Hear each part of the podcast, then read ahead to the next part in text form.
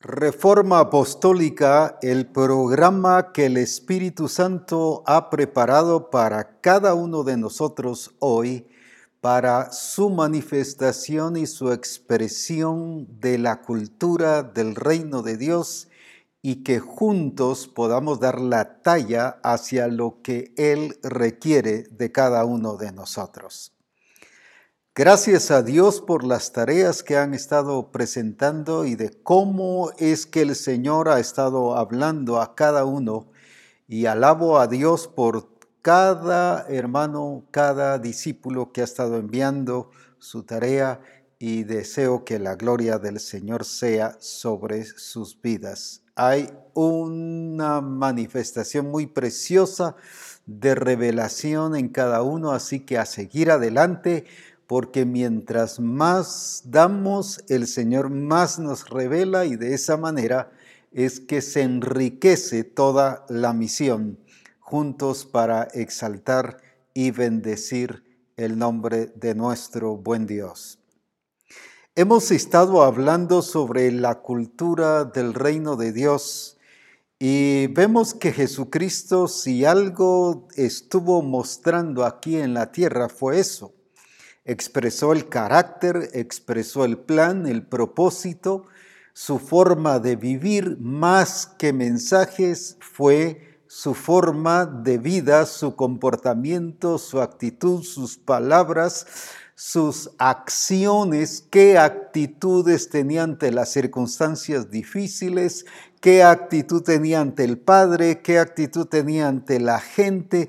Todo eso tiene que ver con cultura y Él nos reveló y nos modeló, como dice en Hebreos 1.3, la expresión de la naturaleza del Padre. Y por eso exaltamos al Señor, porque sí hay un modelo por excelencia que es Jesucristo, nuestro Señor.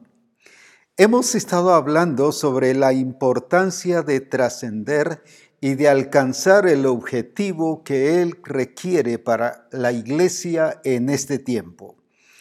Es importante que nosotros no solo conozcamos el objetivo, sino cómo tenemos que estar preparados para alcanzar ese objetivo.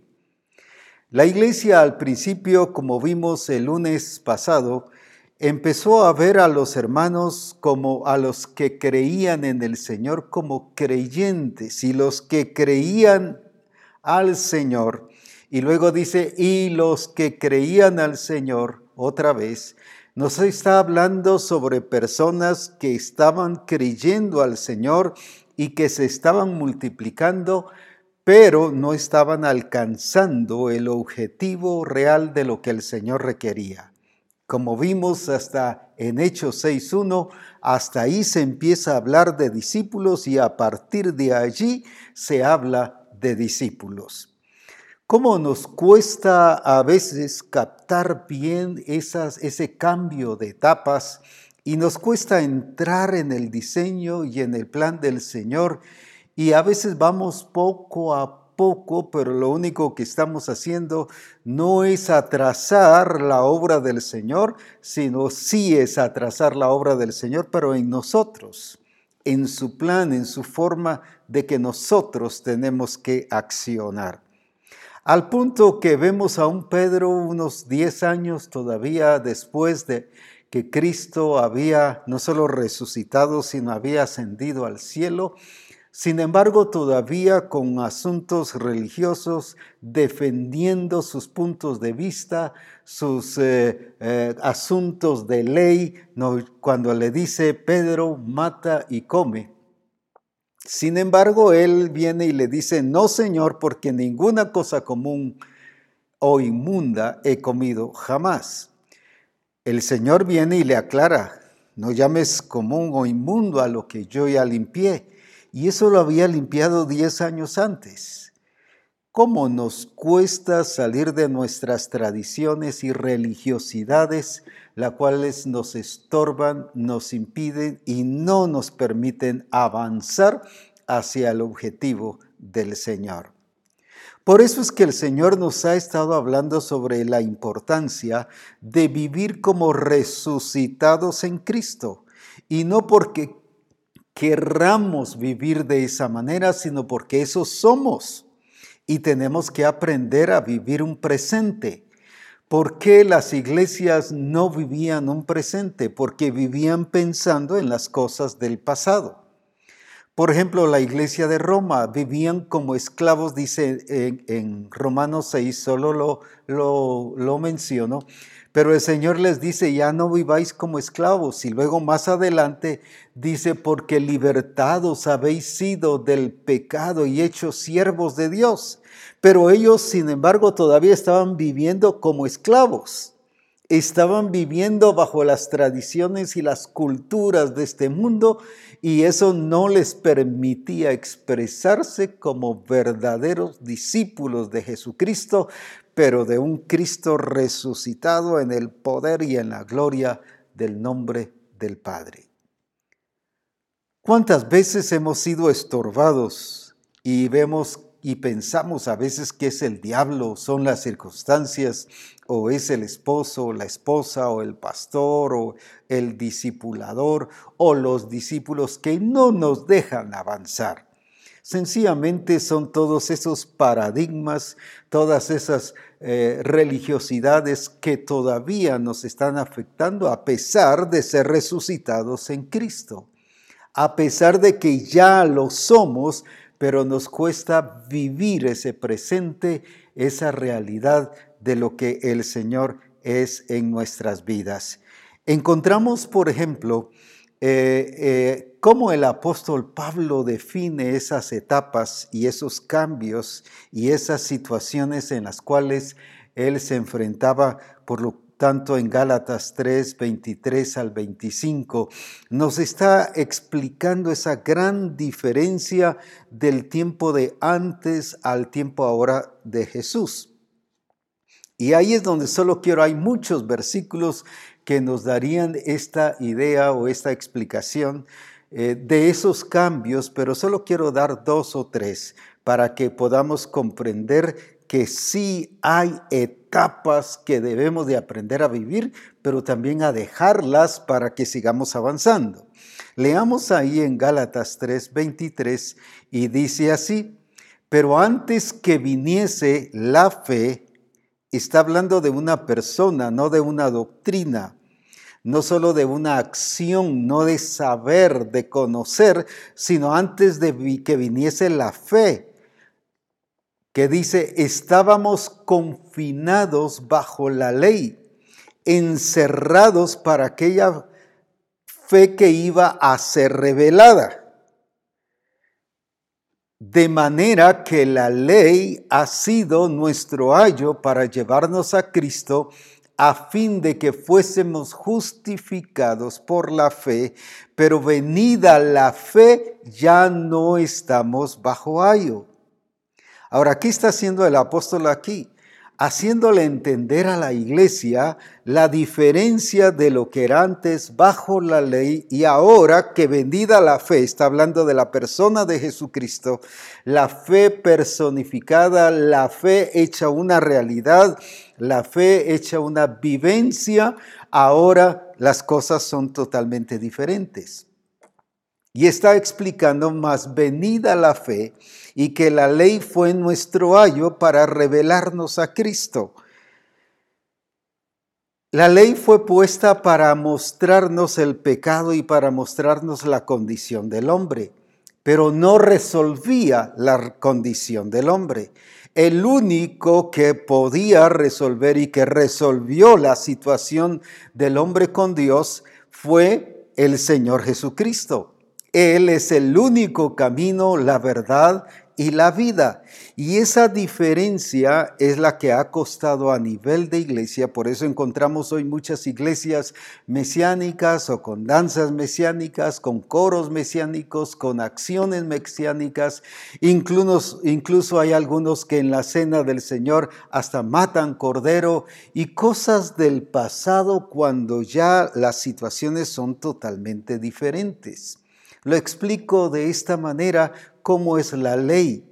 La ley, por ejemplo, es como una balanza o una pesa que nos hace darnos cuenta cuánto pesamos y nos colocamos en la pesa o en la balanza y nos damos cuenta cuánto pesamos, solo nos dice el peso, pero no nos quita la obesidad. O el termómetro, por ejemplo, usamos un termómetro y nos dice cuánto tenemos de fiebre, pero no nos quita la fiebre. Eso es el punto que les está explicando el apóstol Pablo a la iglesia, que la ley fue nuestro ayo para llevarnos a Cristo, más venida la fe, la fe revelada, ahora ya no estamos bajo ayo. Esa diferencia es la que nos cuesta dejar porque entendemos que son verdades dadas por Dios, pero son verdades verdades en un tiempo, pero no son verdades presentes, que lo voy a explicar.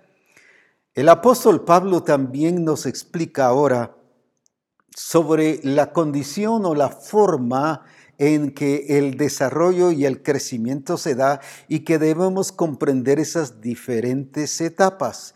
Primera Corintios 13, 11 en la TLA, por ejemplo, nos dice cómo están de bien marcadas esas etapas. Alguna vez fui niño y mi modo de hablar, mi modo de entender las cosas y mi manera de pensar eran las de un niño.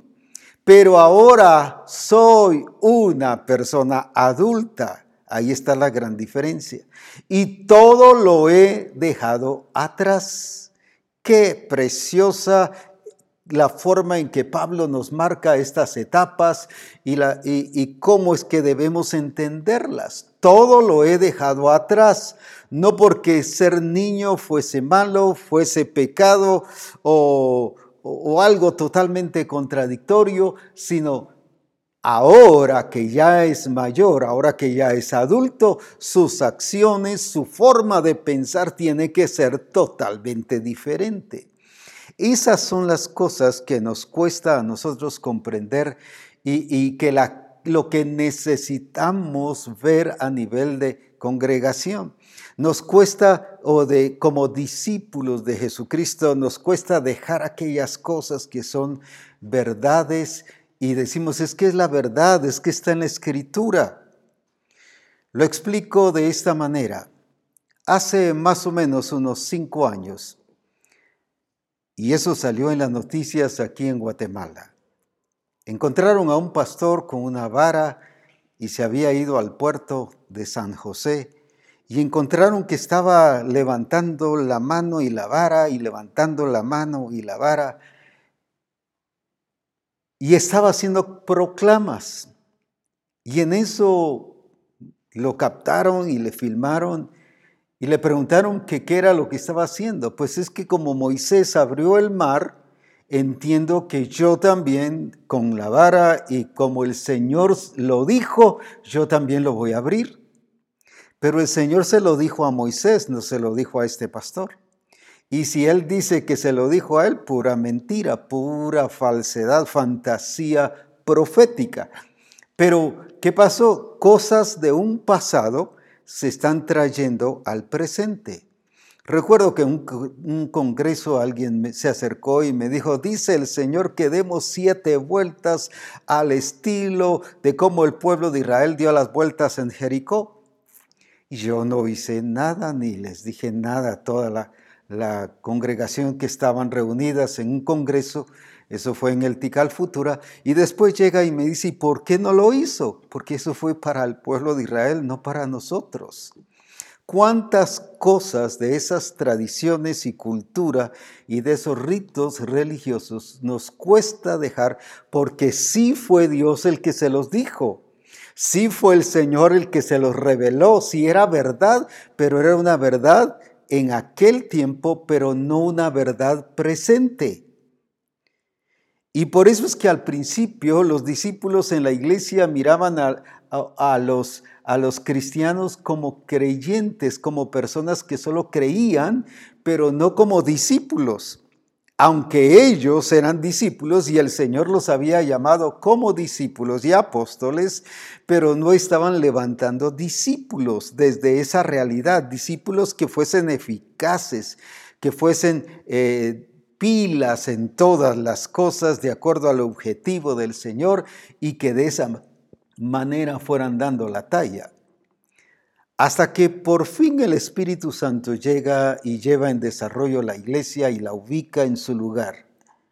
Qué precioso es. Y ahora están hablando de discípulos levantados. Cómo crecía el número de los discípulos y más adelante dice cómo se multiplicaban el número de los discípulos. Pero qué bendición es saber cómo se multiplicaban el número de los discípulos como vimos el lunes pasado, porque estaban viendo testimonio, estaban viendo la realidad, estaban viendo no solo a alguien que testificaba y contaba lo que el, Señor había hecho en su vida, sino que era el mensaje, siete personas revelando que el Señor resucitado estaba con ellos. Y como dije, no solo eran los siete, a los siete los escogieron, pero buscad dentro de todos aquí siete personas. Quiere decir que había muchas personas más que también estaban dando testimonio. Cuando hablo de este testimonio es porque estaban revelando al Cristo resucitado es porque sí había una expresión de reino, una cultura de reino, porque el reino de Dios lo que nos expresa no solo es autoridad, no solo es gobierno, no son solo directrices, no son ciertas reglas que tenemos que seguir, sino es la vida de Cristo ejecutándola y practicándola de acuerdo al propósito y a la voluntad del Padre. Por eso es que el reino de Dios, tanto desde el principio, vemos a Jesús que lo enseñó y él terminó su tiempo aquí en la tierra enseñando el reino de Dios. Reunió a sus discípulos después de haber resucitado durante 40 días y dice hablándoles del reino de Dios.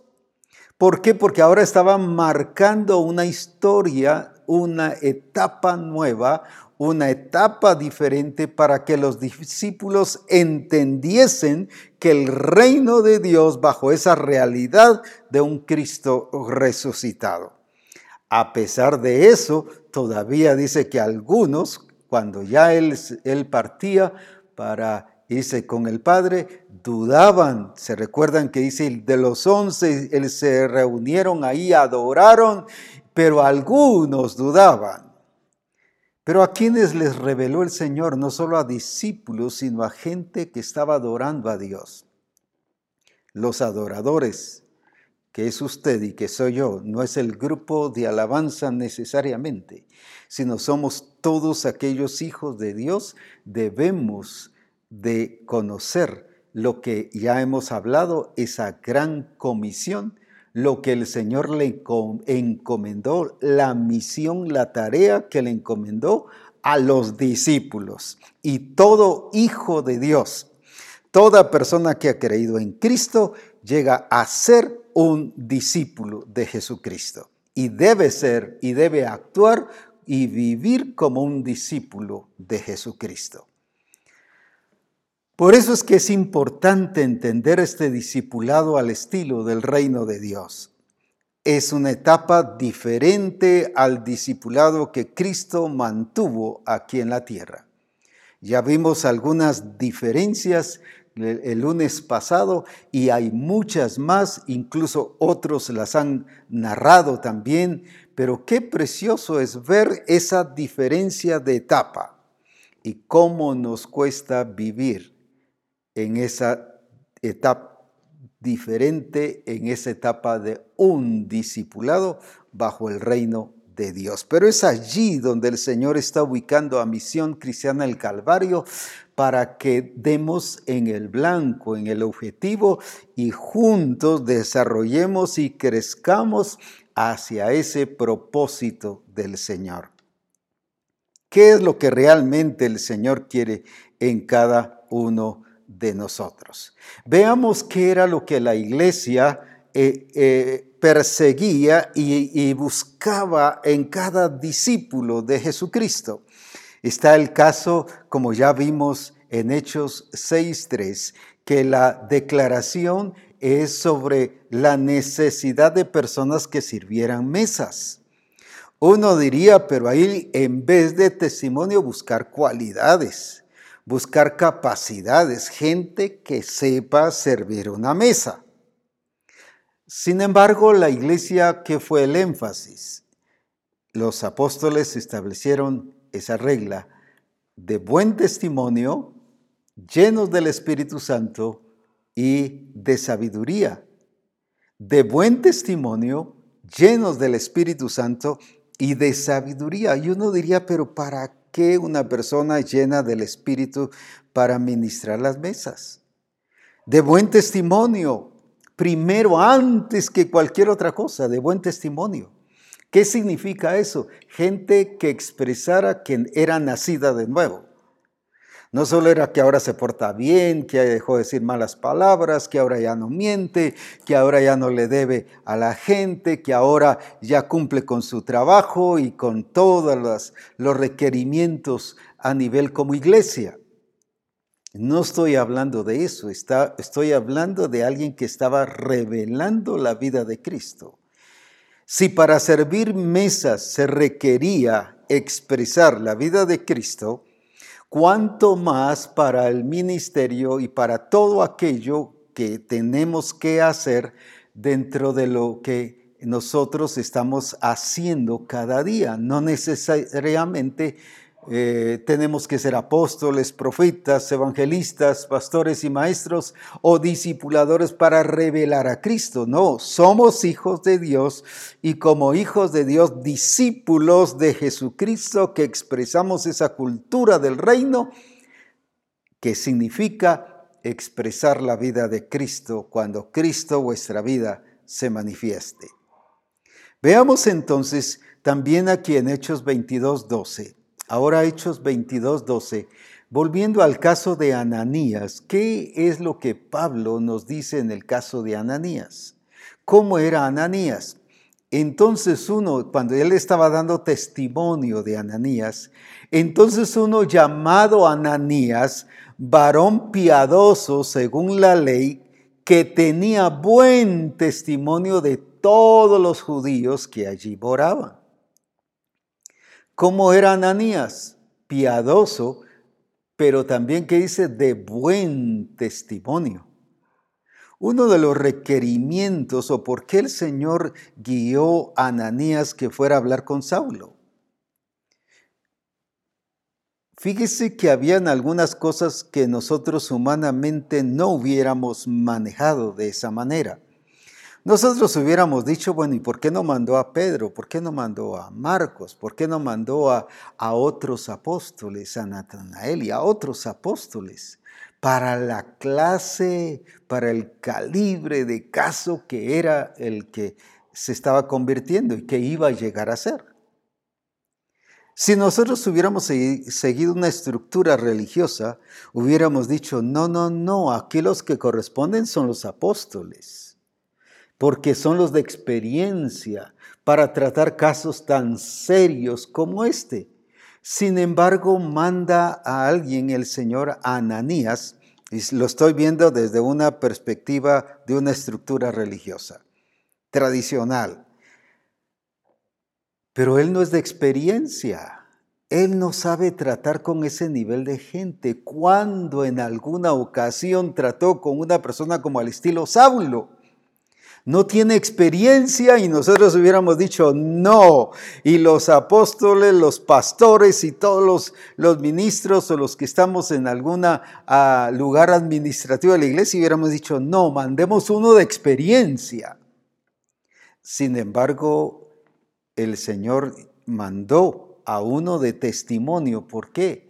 Porque él estaba expresando la vida del reino, quiere decir que él iba bajo la dirección y la guía del Espíritu y se iba a someter a todo aquello que el Espíritu Santo le guiara.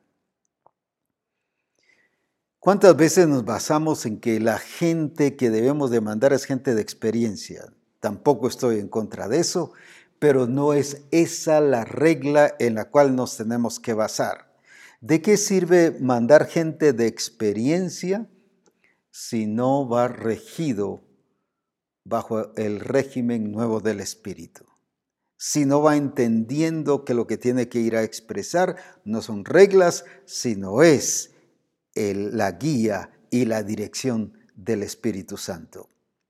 Encontramos eso mismo aquí en el caso de Felipe en Hechos 8.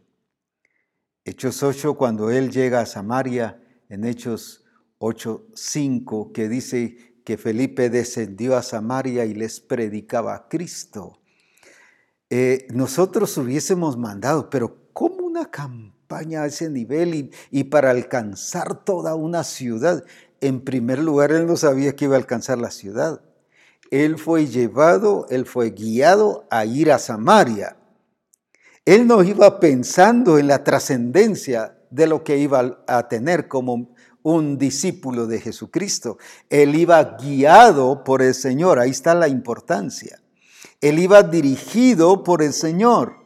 Y lo vemos después como fue dirigido cuando tiene ya el, Espíritu Santo y un ángel le habla de que tiene que salir de allí, después ir a, a otro lugar. Se ve una persona que estaba siendo dirigida no iba programado él, el Espíritu Santo sí estaba programado, sabía lo que había que hacer, pero él no sabía lo que había que hacer. Entonces no iba pensando en una ciudad que se llenara de la gloria de Dios y del gozo del Señor. Él fue en obediencia al Señor y si nosotros hubiésemos visto cuál era el programa del Espíritu Santo, hubiéramos estorbado. Felipe, no más, que vaya un ministro de experiencia. Y le aseguro que ese ministro hubiera fallado porque no era la persona indicada para ir en ese momento. Porque se requiere de discípulos que estén sometidos a la guía del Espíritu y todo ministro tiene que estar sometido a la guía del Espíritu. Pero a veces nos basamos en esas tradiciones o en esas reglas o estructuras religiosas y todo eso que tiene que ver con, no, pero es que mire, el que debía de ir y debiera ser el, el que las sabe todas, el que sí se las puede todas y, el, y hubiéramos pensado en alguien más importante. Sin embargo, Jesús envía a un Felipe, pero ¿por qué? Porque sabía que él iba a dar la talla en la guía del Espíritu y él no iba, como dije, programado, pero sí iba sujeto al programa del Espíritu Santo. Entonces, otro que fue enviado sin experiencia. Dígame, ¿en qué momento podemos probar que alguno de los apóstoles llenaron toda una ciudad con el gozo del Señor y alcanzaron toda una ciudad. Ninguno. ¿Cuántos, si hubiesen habido pastores ahí, cuántos pastores cree que pudieran haber logrado eso? Y así podríamos seguir narrando si vemos estructuras, jerarquías ministeriales. Fue la obra del Espíritu Santo y logró, y toda una ciudad tuvo gozo del Señor. Mire, cuando una persona, un discípulo va bajo la guía del Espíritu y va a declarar y a llevar un mensaje expresado en su propia vida que lleva testimonio, no que fue a testificar, sino Él es el mensaje, Él es el testimonio, dice que produjo gozo en la ciudad y había gran gozo en aquella ciudad. La pregunta es entonces, ¿por qué no hemos producido gozo en la ciudad o en el lugar donde estamos? ¿Por qué la gente está amargada y conflictiva y cada vez está más tensa y confundida incluso con las diferentes religiones? Por la falta de personas que demos testimonio. una persona pudo producir gozo en toda una ciudad. ¿Cuánto pudiésemos hacer si tan solo nos dejamos guiar bajo la obra del Espíritu Santo y hacer justamente lo que el Señor requiere para cada uno de nosotros? Encontramos también aquí en Tercera Juan 1.12. Tercera Juan 1.12. Y mire aquí lo que nos habla de Demetrio. ¿Cómo era Demetrio? Pero mire otra vez el requerimiento y qué es lo que la escritura enfatiza. ¿Qué dice ahí? No solo Pablo, sino ahora Juan lo enfatiza. Todos dan testimonio de Demetrio. No era Demetrio el que iba a decir, no, yo soy buena gente, yo he cambiado, yo estoy diferente, yo ahora vivo diferente. No, no, ahora todos dan testimonio. ¿Qué significa? Que era visible, que era visible y aún la verdad misma. Qué tremendo, no solo era medido por lo que todos decían, sino por la verdad y también nosotros damos testimonio y vosotros sabéis que nuestro testimonio es verdadero para que Juan diga, nosotros también damos testimonio. Estaba dando su palabra por Demetrio. Pero no solo dice todos dan testimonio, sino la verdad misma. O sea, lo estaban comparando con la verdad. Pero no una verdad pasada, sino una verdad presente. ¿Qué fue lo que vieron en Demetrio? Testimonio. Y, el testimonio fue tan notorio que todos daban testimonio de él.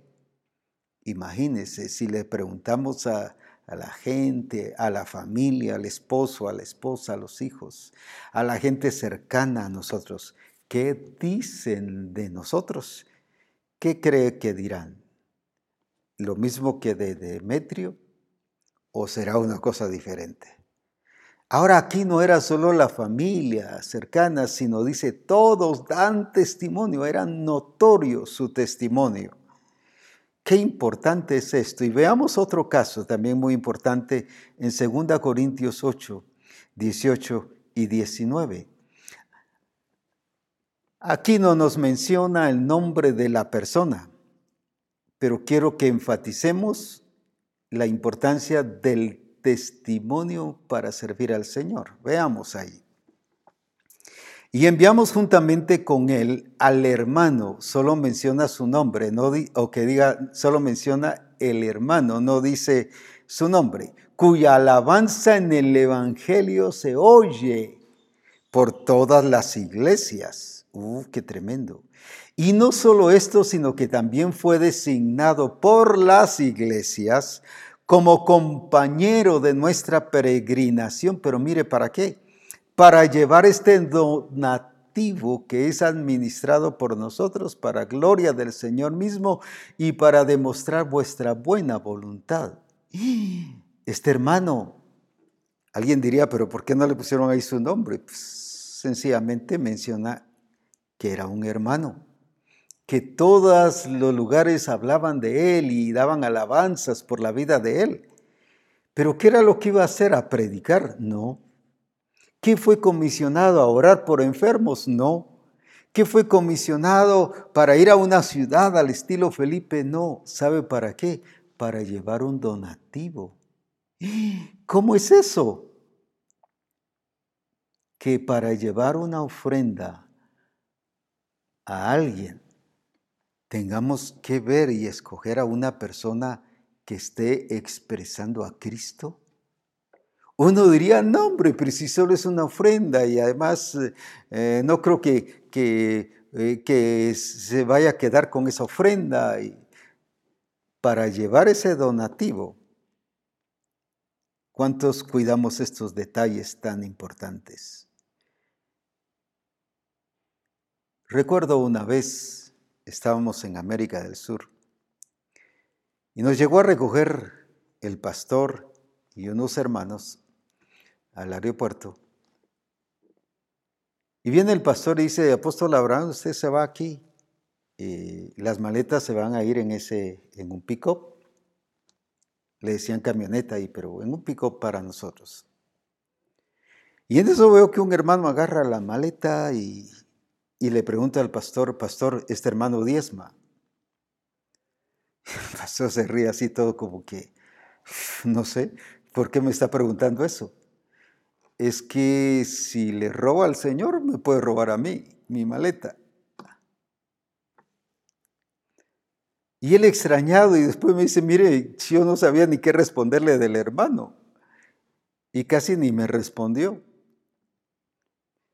Pero no cuidamos detalles tan importantes. Aquí para un donativo buscaron a un hermano que tuviera buen testimonio. No que supieran que no se agarraba las ofrendas. No, no, no era eso sino que expresar a Cristo de una manera integral. Ahora imagínese uno para servir mesas de buen testimonio, lleno del Espíritu Santo y de sabiduría. Este para llevar un donativo de buen testimonio y la gente daba buen testimonio. Para acompañar a, a Pablo también encontramos a un Timoteo de buen testimonio. Y ahora luego a un Demetrio que Juan nos habla de que eh, daban buen testimonio los hermanos. El problema de la iglesia es que no hemos cuidado que la importancia de un discípulo es dar testimonio. No solo la importancia, sino el ser testigo de Jesucristo es para eso, para dar testimonio. Y me seréis testigos cuando haya venido sobre vosotros el Espíritu Santo. Pero testigos para qué? Para servir a otros. No solo para servirme a mí, yo me siento con paz, mira cómo me lleno ahora que estoy lleno del Espíritu. Solo está pensando en usted, pero es para servir a los demás. Por eso es que estos dieron en el blanco, porque entendieron que no era solo testimonio de vivir en Cristo, sino que Él tenía que expresar a Cristo. Cada uno de ellos tenía que expresar a Cristo. Por eso es muy importante lo que el Señor nos está guiando y lo que Él quiere que nosotros hagamos. Veamos aquí en 2 Corintios 3:6 de qué nos está hablando, que Él nos ha hecho personas y cómo nosotros debemos vernos así pero también expresarlo así. Y lo vamos a ver con un caso que ya lo conocemos, pero solo quiero que leamos ahí en 2 Corintios 3, 6. ¿Qué nos está diciendo ahí? Que somos, ¿qué cosa? Dice en el, el cual asimismo nos hizo, ¿qué cosa? Ministros competentes de un nuevo pacto, no de la letra, sino del Espíritu, porque la letra mata, más el Espíritu vivifica.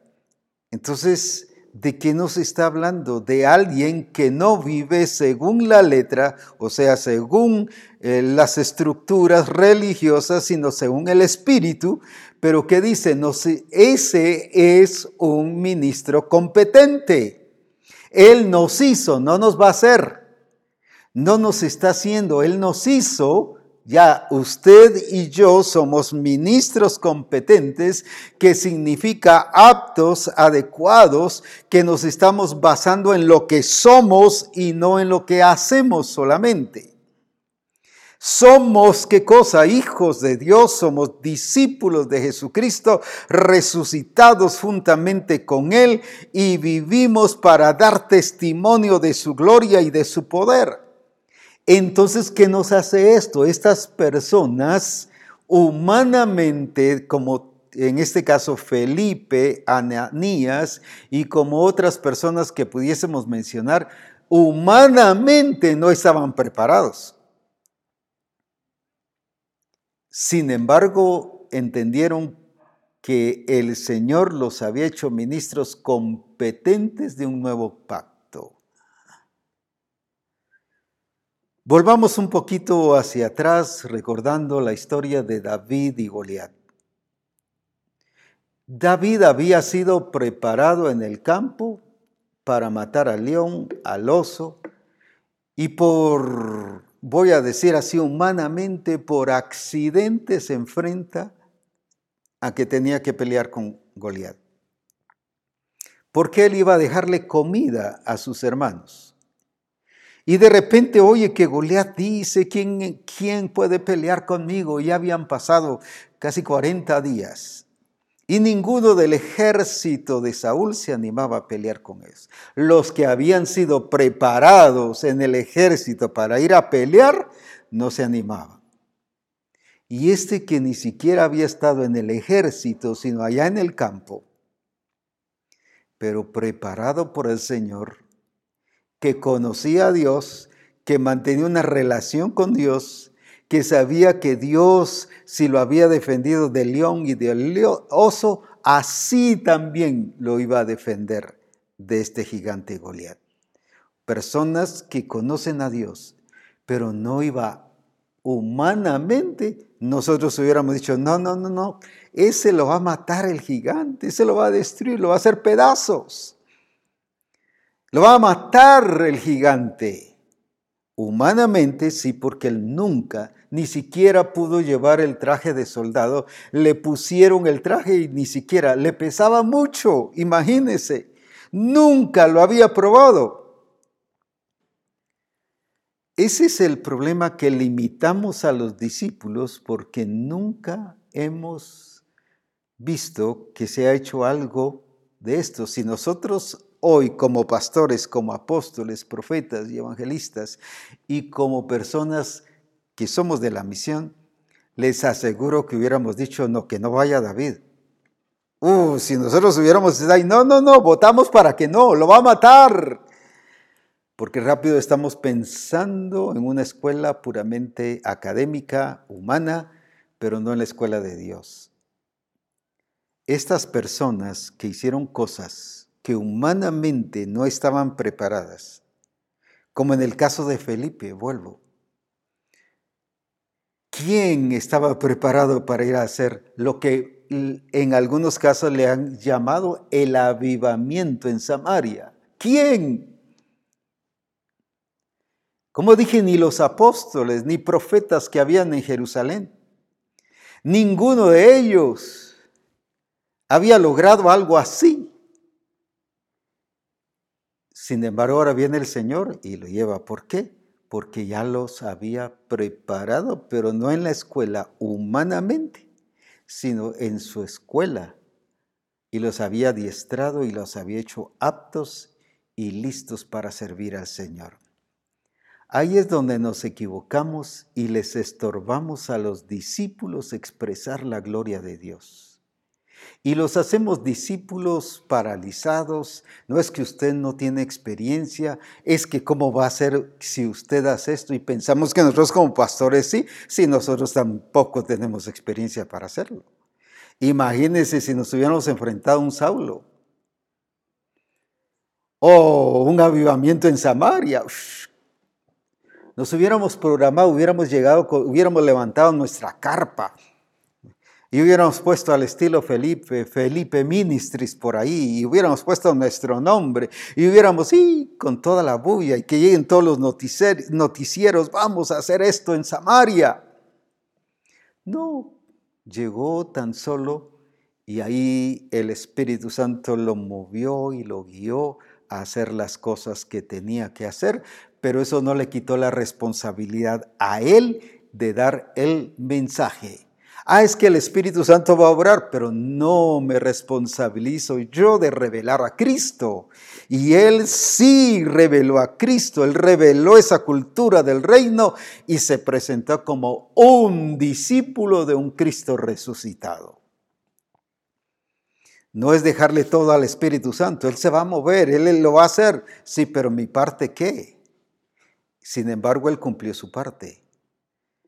Cuando nosotros entendemos que esto de la gran comisión no es solo el decir id y hacer discípulos, veamos qué es lo que nos dice la escritura en relación a esto. Veamos en, en Marcos 16, 14 al 18 tiene que ver precisamente con ese momento, solo que ahora visto desde una perspectiva de Marcos. Alguien me preguntaba, apóstol Abraham, ¿y lo que el Señor le está revelando a usted también se lo puede revelar a otro? Claro que sí. Las mismas cosas que le reveló a Mateo, le reveló a Marcos, le reveló a Lucas y, a Juan. Y por ejemplo tenemos una parábola del sembrador que varios de los evangelios nos los narran. ¿Por qué? Porque se los reveló y tanto que eso se llama el paralelismo dentro de lo cuando se estudia sobre eso. Reveló a uno una cosa, reveló al otro, pero esto nos amplía, nos enriquece la revelación. Entonces leamos ahí en Marcos 16, 14 al 18. Finalmente se apareció a los once mismos. Recuerda, Mateo dice también de los once estando ellos sentados a la mesa y les reprochó su incredulidad. Pero como si les había dado pruebas indubitables de que él había resucitado. Sin embargo, seguían algunos incrédulos. Y dureza de corazón. Mire qué discípulos estos, hombre. Porque no habían creído a los que le habían visto resucitado. Y les dijo, id por todo el mundo y predicad el Evangelio a toda criatura. En Mateo dice a todas, de hacer discípulos a todas las naciones. Ahora aquí está, el que creyere y fuere bautizado será salvo, mas el que no creyere será condenado. Y esta señal es, aquí está la diferencia de estos discípulos que dice que había que hacer. Y estas señales seguirán a los que creen. ¿Qué van a hacer estos discípulos que creen? En mi nombre echarán fuera demonios, hablarán nuevas lenguas, tomarán en las manos serpientes, y si bebieren cosa mortífera no les hará daño, y sobre los enfermos pondrán sus manos y sanarán. Mire qué discípulos los que hay que ir a hacer. ¿Será que el grupo de comunión familiar está haciendo esta clase de discípulos? Pero si eso dice que es para los que creen, esto no es para los apóstoles, los profetas o para los evangelistas nada más. Tenemos que hacerlo, tenemos que vivir de esta manera porque le creemos al Señor. Esto no es solo para el grupo del pastor, esto es para los que le creen, todo discípulo, por eso es que es un discípulo. Y por eso es que da testimonio porque le cree a Él. Entonces, ¿qué va a hacer? Le van a seguir señales. No solo va a ser el mensaje de revelar la vida de Cristo, sino también va a mostrar las señales que nos deben acompañar.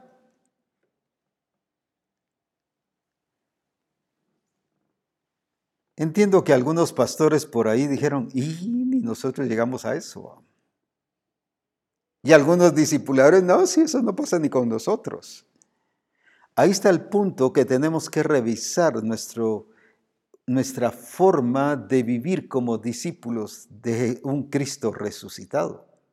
Ahí es donde tenemos que verlo a la luz de la palabra y no a la luz de una estructura religiosa. Porque no es religión la que estamos predicando, es la vida de Cristo, es el Evangelio del reino de Dios, que el Evangelio del reino de Dios lo que nos revela es la vida de Cristo. Porque en el Evangelio del reino de Dios va implicado testimonio. Veamos aquí en la escritura de que en el Evangelio del reino de Dios va implicado testimonio. Por ejemplo, aquí en Mateo 24, 14, ¿qué es lo que nos está diciendo? Y se ha predicado este Evangelio del reino en todo el mundo, no el Evangelio, sino el Evangelio del reino en todo el mundo para testimonio. Entonces, ¿para qué va a predicar el Evangelio del reino de Dios? Para testimonio a todas las naciones y entonces vendrá el fin. Por eso es que hace poco les decía que Cristo no viene, aunque algunos los desanimé, pero gloria a Dios porque se ubicaron. Algunos ya están hablando, Cristo pronto viene, Cristo ya viene. No, aquí dice que hasta que el Evangelio sea predicado a, a todas las naciones, entonces vendrá el fin. Pero para testimonio, no es de llevar un mensaje, es ser testimonio en todas las naciones. Eso es lo que está diciendo. Entonces, el, cuando Cristo predicó el reino de Dios los tres años y medio, pero luego después los 40 días después de resucitado, ¿para qué fue? Para dar testimonio del Padre, ir ser la expresión y lo invisible, hacerlo visible. Y eso es lo que ahora las naciones necesitan ver a Cristo, pero ¿cómo van a ver a Cristo? A través de la iglesia, a través de los discípulos que están revelando a Cristo. Ahora, el, predicar el Evangelio del reino de Dios, ¿para qué es? Dice, para testimonio. O sea, ¿quiénes son los que van a predicar el Evangelio del reino de Dios? Los que son testigos, llenos del Espíritu Santo para ser testigos. ¿Se da cuenta la diferencia de discipulado que la escritura dice a la realidad que vivimos algunos? Unos no solo llevando un mensaje, siendo el mensaje, no solo llevando una predicación, porque fíjese que ahí dice, y no solo será predicado el Evangelio, sino el Evangelio del reino. Porque el Evangelio significa buenas nuevas. Si yo vengo y le predico, voy a tal ciudad o a tal persona con tal amigo, mire, su situación va a cambiar, usted va a dejar de ser, de ser así, va a dejar de estar enfermo, va a dejar aquí, va a dejar el otro. Esa es buena noticia. Y el Evangelio es buena noticia. Pablo dice, si algún ángel predicar otro Evangelio, o sea, si hay otros evangelios, porque el Evangelio significa buena noticia. Pero aquí especifica qué cosa, el reino de Dios, el Evangelio del reino de Dios. Aclara el Evangelio del reino de Dios, o sea, el Evangelio que proviene de Dios, donde Dios es el Rey de reyes y Señor de señores, donde Él es el Creador y se revela como el Dios de todo poder, y Cristo es revelado a través de su iglesia a, todas las naciones.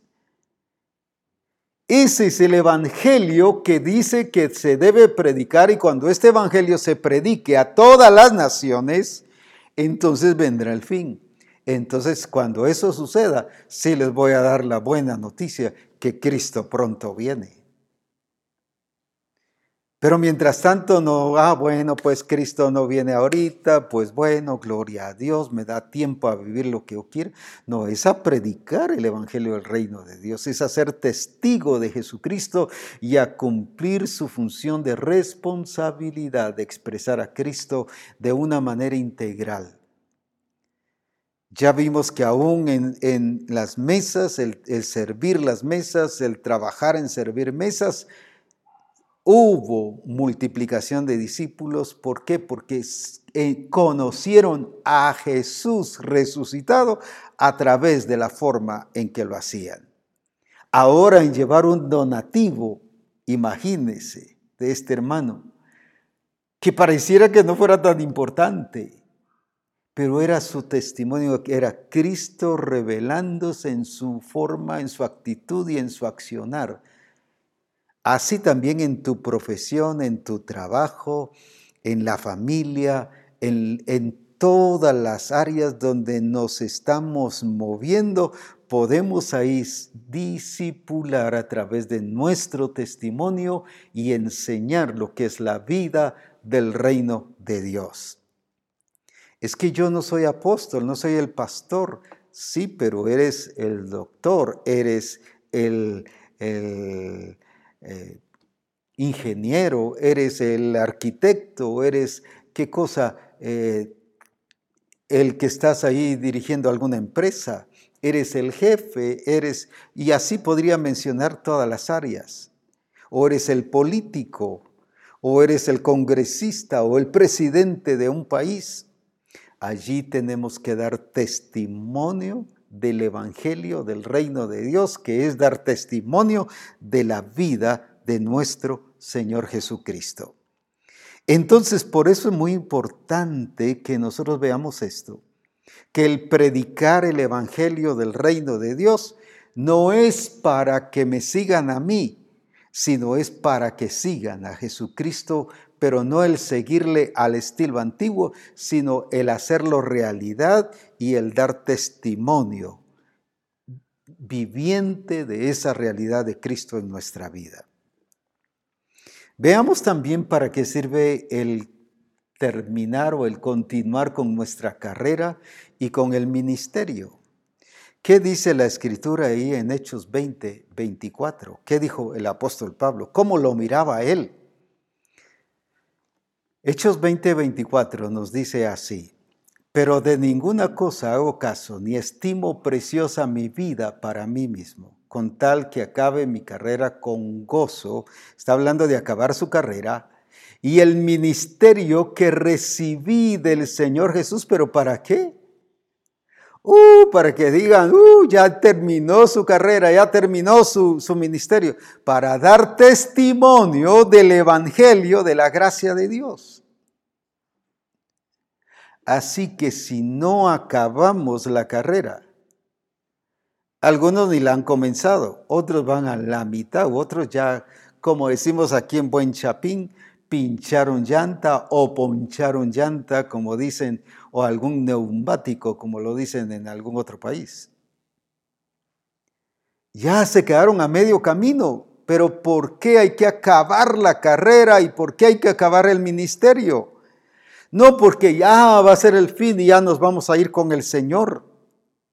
Porque debemos de dar testimonio es por testimonio, es porque estamos revelando a ese Cristo que un día, ¿qué cosa dijo?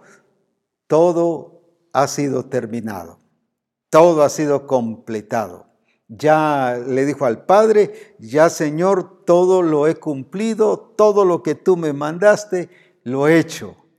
Entonces cuando cada uno de nosotros terminamos nuestra carrera, que es nuestro destino, ¿Qué es lo que tenemos que hacer? Son esas obras por ser colaboradores juntamente con el Señor y aparte el ministerio que recibimos del Señor. ¿Para qué es? No para que nos levanten una estatua o pongan veladoras y, ay, sí, tan fiel que fue el hermano. Es para dar testimonio para revelar a Cristo, que Cristo comienza las cosas pero las termina. Él es el principio y es el fin. El que comenzó en vosotros la buena obra también la perfeccionará. O sea, esto de testimonio nos lleva a un desafío y a una cultura del reino de Dios de hacer las cosas y completarlas y de hacerlas bien hechas de hacerlas perfectas, porque el que comenzó la buena obra la perfeccionará. ¿Cómo va lo que estás haciendo? ¿Cada vez más perfecto? ¿Cada vez más perfecto?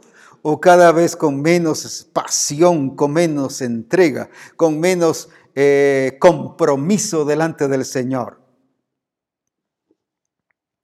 ¿Cuántas personas a veces, no, cuando yo me convertí, uh, oraba a las 5 de la mañana? le hablaba a todo mundo del Señor. Y después de 20 años, no, ya no, ahora pues así pasivo y quieto, voy al templo a adorar a Dios,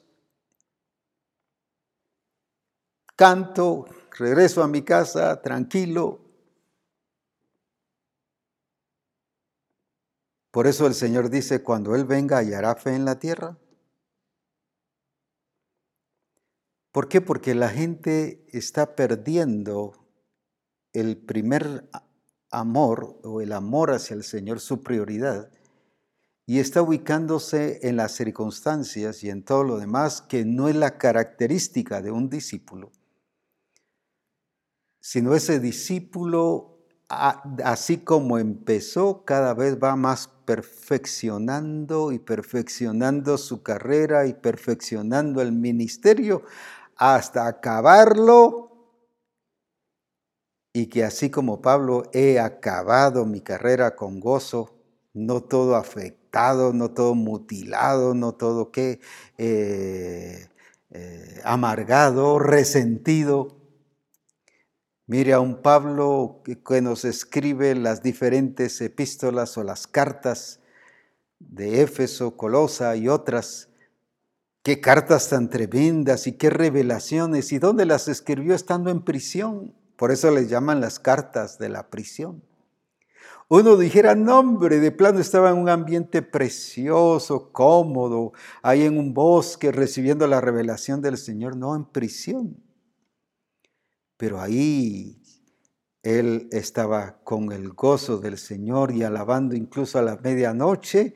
Y mire lo que pasó por alabar al Señor en la medianoche. Las puertas de la cárcel se abrieron.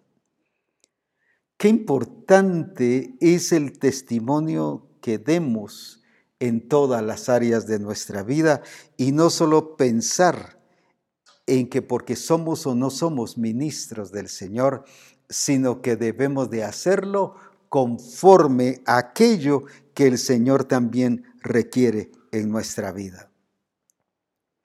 Veamos aquí en Lucas 16, 22 al 28 Vamos a leer varias cosas porque no solo para aquellos que ya conocen la historia, sino quiero que, que la conozcamos también para aquellos que estamos o están recientes y porque quiero solo decir algo tan breve sobre esta parte. ¿Qué nos dice allí? Entonces dice, y aconteció que murió el mendigo y fue llevado por los ángeles al seno de Abraham. Está hablando del rico y de Lázaro. Y murió también el rico y fue sepultado. Y en el Hades, escuche bien, en el Hades, alzó sus ojos y estando en tormentos, y vio de lejos a Abraham y a Lázaro en su seno. Entonces él dando voces dijo, Padre Abraham, ten misericordia de mí y envía a Lázaro para que moje la punta de su dedo en agua y refresque mi lengua, porque estoy atormentado en esta llama. Pero Abraham le dijo, Hijo, acuérdate que recibiste tus bienes en tu vida, y Lázaro también males, pero ahora estés consolado aquí, tú atormentado. Además de todo esto, una gran cima está puesta entre nosotros y vosotros, de manera que los que quisieran pasar de aquí a vosotros no pueden, ni de allá pasar acá. Entonces le dijo, te ruego pues, Padre, que le envíes a la casa de mi Padre, porque tengo cinco hermanos para que les testifique, a fin de que no vengan ellos también a este lugar de tormento. ¿Saben dónde es donde más creen en la evangelización? En el Hades. Envía gente que le vaya a hablar a mis familiares. Porque ahora están viviendo el no haber atendido. Recuerde que el que cree no es condenado, pero el que no cree ya es condenado. Ahí es donde sí creen en la evangelización. Y la iglesia, al no practicarla y no vivirla, no es que crea de saber, sino es de creer, de practicar y de vivirla. No lo hacemos. ¿Cuánta gente nos estaría o nos estará diciendo y mencionando nuestro nombre, diciendo, pues, si tú fueras a hablar con mi familia, que ellos se den cuenta y que, que yo dónde estoy. Sin embargo, seguimos como discípulos pasivos, quietos. Seguimos como discípulos, uh, nosotros disfrutando de la gloria del Señor y exaltando a Dios, tranquilos. Cuando hay otros, no solo las naciones que nos esperan, Dice que la creación gime a una, está clamando, está gimiendo para, por la liberación gloriosa de los hijos de Dios, para que los hijos de Dios actúen y obren y se manifiesten y den a, a revelar a Jesucristo a las naciones.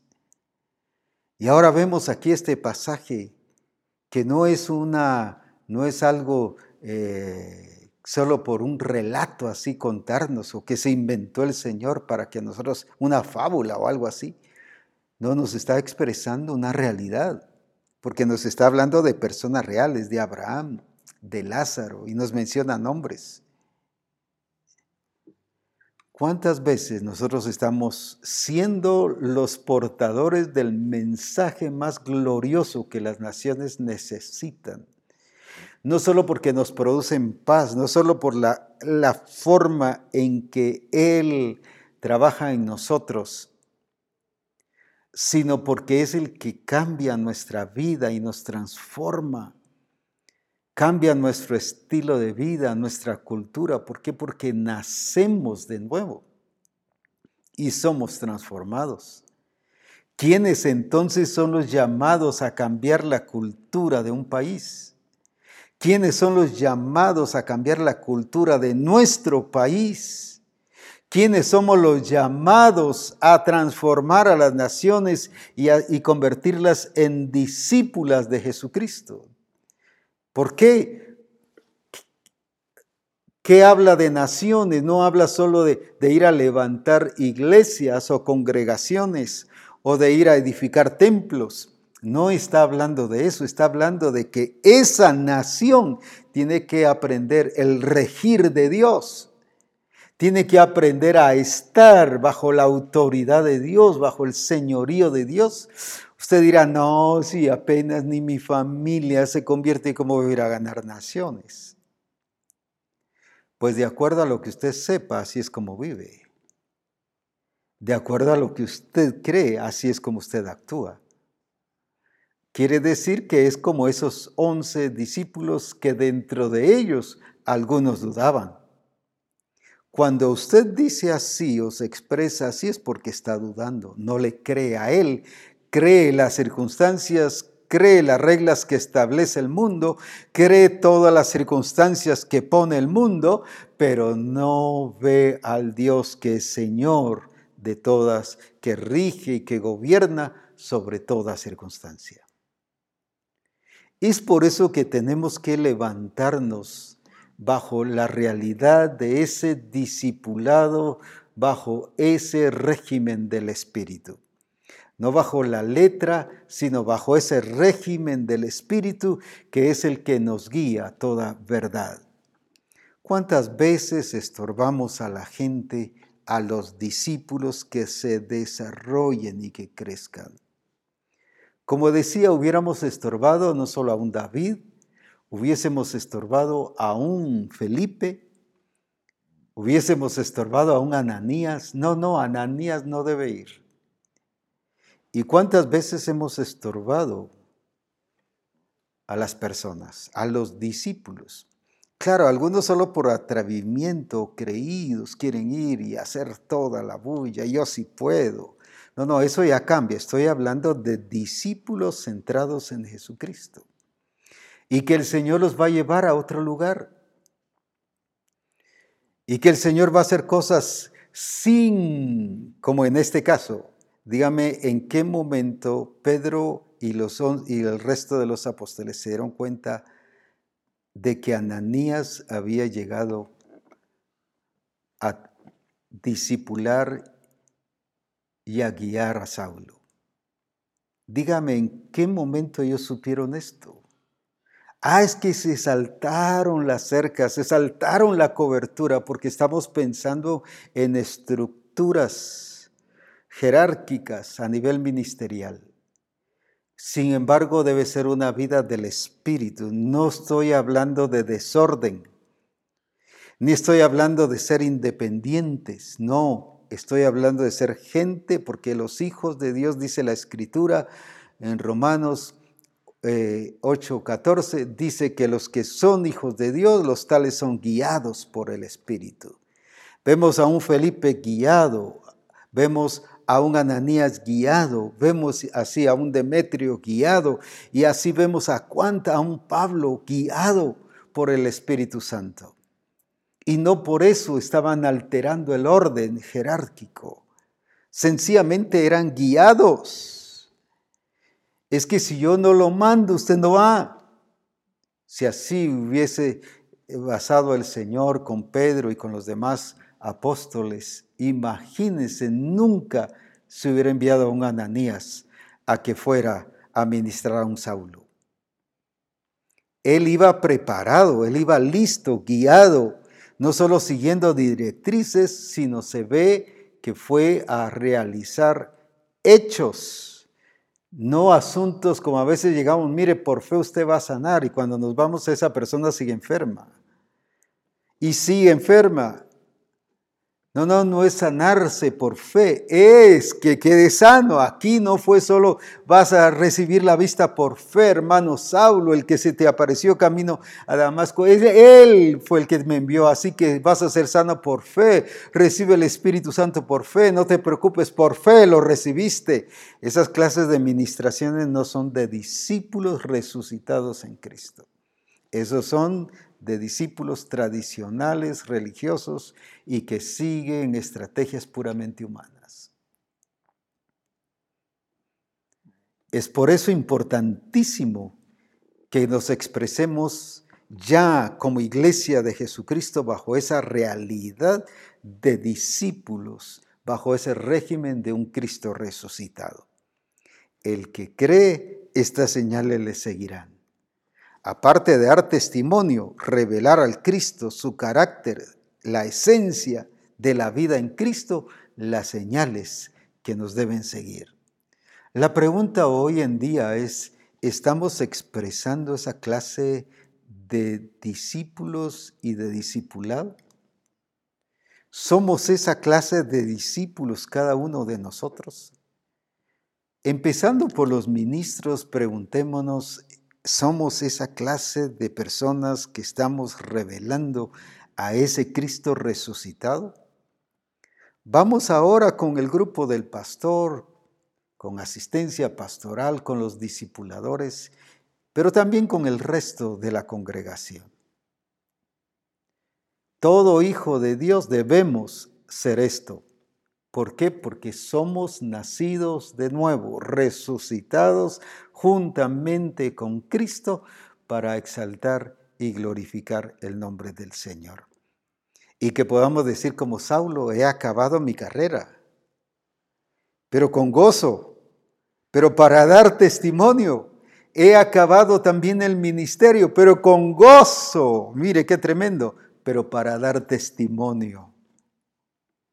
¿Será que nuestro ministerio es la expresión de Jesucristo? ¿Es la revelación? ¿Es el testimonio? ¿O es la revelación de mostrar a un Jesucristo que vive? ¿Será que como grupo del pastor está revelando a Jesucristo?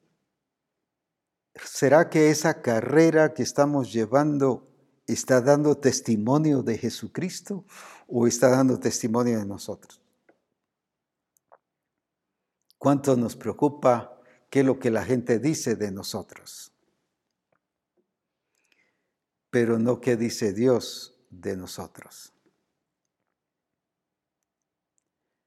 Por eso es muy importante el que vivamos como discípulos, así como, como lo que somos. No lo que pensamos ser, sino lo que somos en Cristo Jesús. Pero que también le demos la oportunidad a los discípulos a que se desenvuelvan y desarrollen y que si el Espíritu Santo está guiando, no estoy hablando de emociones y sentimientos ni de eso, eso es otra cosa. Estoy hablando de discípulos, discípulos resucitados juntamente con Cristo. Si Él les guía a hacer algo, que vayan pero no por eso, como se fue sin mi permiso, se fue sin mi autorización, se fue sin mi... ¿Y cuántas veces cuestionamos el hecho de que puedan ser ministrados por otros? Mire, en este grupo solo yo le puedo ministrar, así que si le quiere ministrar otro, no acepte, por favor. No son nuestros discípulos, son discípulos de Jesucristo. No son mis discípulos, son discípulos de Jesucristo. los ha puesto bajo nuestra administración. Imagínense, volviendo al caso de Felipe. Llega un Pedro. Y Pedro no se puso ahí, bueno, ¿y por qué no nos dijiste eso? Antes de venir nos hubieras pedido permiso. Oh Felipe, no, no, no, no, aquí el Señor el que está usando es a mí, así que si quieres entrar, Pedro, tenés que pedirme permiso a mí. Ni uno ni otro se sintieron dueños de la obra. Viene Felipe y le da la oportunidad que él se manifieste y que él ministre a la gente. No, si yo no te ministro, no te dejes ministrar por otro. Qué importante es ser partícipes de esa bendición de cuerpo.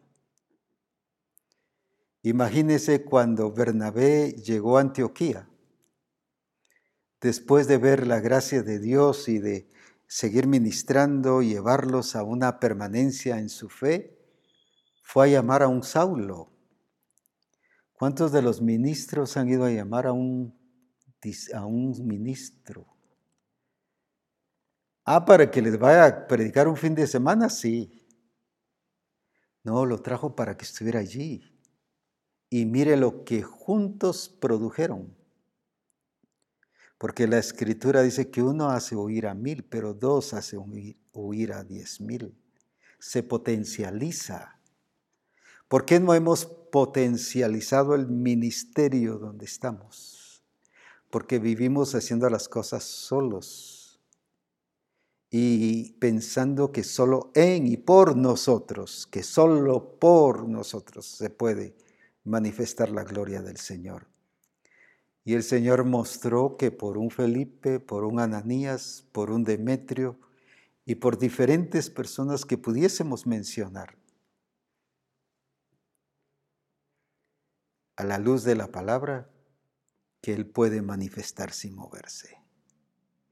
Es el tiempo que ya no nos basemos bajo estructuras jerárquicas, no estoy hablando de rebelión y de oposición y que cada uno haga lo que quiera, porque no es desorden. El Espíritu Santo nos lleva a orden. Pero también no solo orden de los discípulos hacia el pastor, sino del pastor hacia los discípulos. Y concluyo con esta este accionar del ángel del Señor en Gedeón. ¿Qué hubiésemos hecho nosotros como ministros o como discipuladores con un Gedeón? Ve con esta tu fortaleza y salvarás a los madianitas como un solo hombre. Y que resultara todo qué? Eh, contando, sintiéndose víctima, porque así pasó. Ah, sí, nuestros padres nos hablaron pensando en un Dios histórico, pero no en un Dios presente.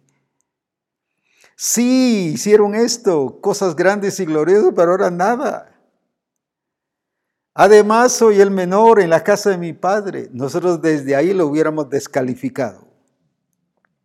No, no, este no está preparado. Uy, este va a ir a fallar. Y nos va a ir a dejar mal vistos.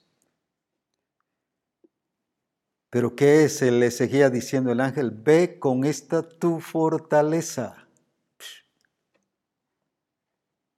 No está diciendo ve con tus fuerzas, sino ve con esta tu fortaleza, con lo que Dios había puesto en él. Qué fortaleza más grande lo que el Señor ha hecho con nosotros. Nos ha dado nuevo nacimiento y nos ha dado el poder de Dios para ser testigos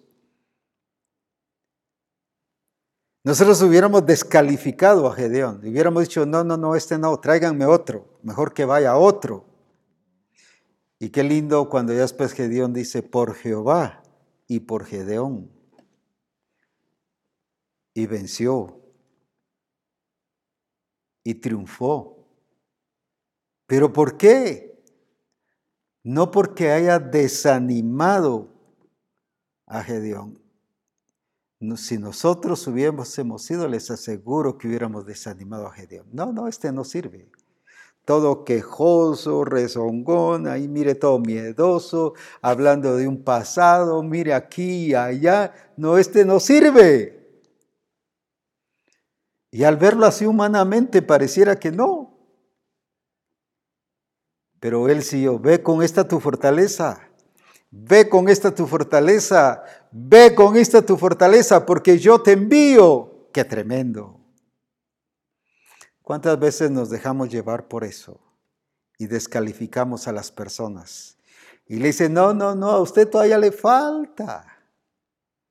Y hubiéramos dicho, usted necesita unos 40 años, le hubiéramos dicho a un Gedeón, para prepararse y para que se le quite todo ese su mal y su amargura y su pasado. Pero él le decía, ve con esta tu fortaleza. El creer lo que Dios ha hecho y ha puesto en los discípulos ¿Cuánto nos hace falta eso? Esa es la parte importante de un discipulador. Y no estoy hablando de un grupo de comunión familiar, estoy hablando de esa clase de discípulos que van a las naciones, que van con las personas, que van con sus familiares y los hacen discípulos. Cuanto más a los de un grupo de comunión familiar. Les estorbamos, los limitamos.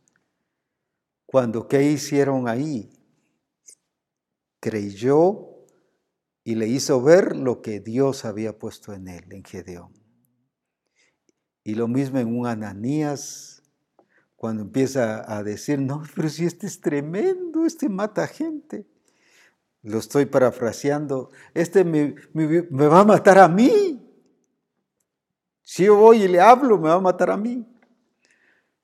Ve, porque instrumento útil le creyó a Dios más que lo que podía hacer Saulo. Estaba preparado.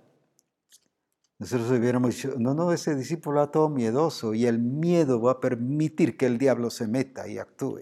Esos ya son prejuicios nuestros. ¿Cuántas veces estorbamos a los discípulos?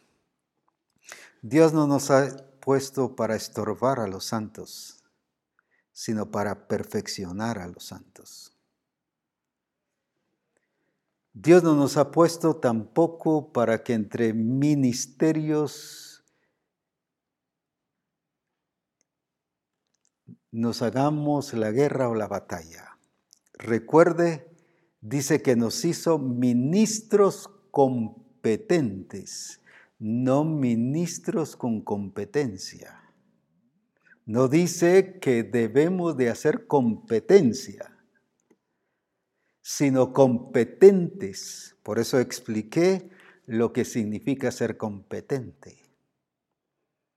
Pero algunos hacemos competencia, como que fuera una carrera de caballitos y vamos a ver quién gana, vamos a...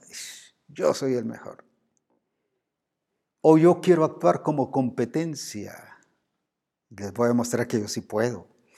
Y por ahí se tumba y nos demuestra que no puede. Porque no es por competencia en el sentido de, de la actitud, sino es competentes por la obra de Cristo en nuestra vida. Así que siervos y siervas del Señor, a toda misión cristiana del Calvario, el Señor nos ha hecho siervos y siervas del Señor. Dice que fuimos libertados del pecado y siervos del Señor Jesucristo. Entonces, actuemos como tales, sin estorbar a nadie, sin limitar a nadie, sino más bien guiándolo a que siga creciendo y desarrollando en aquello que el Señor quiere.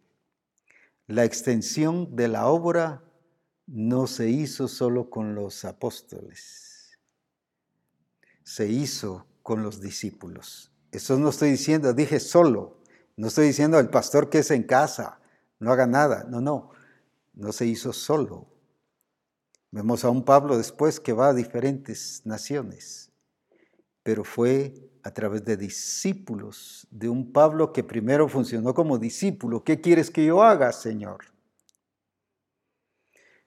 ¿Por qué no se ha extendido o no ha crecido la cantidad de discípulos? No se han multiplicado los discípulos, porque los hemos retenido. Y los discípulos mismos se han retenido. No han entendido ni han creído lo que son en Cristo Jesús. No estoy hablando de creerse la gran cosa,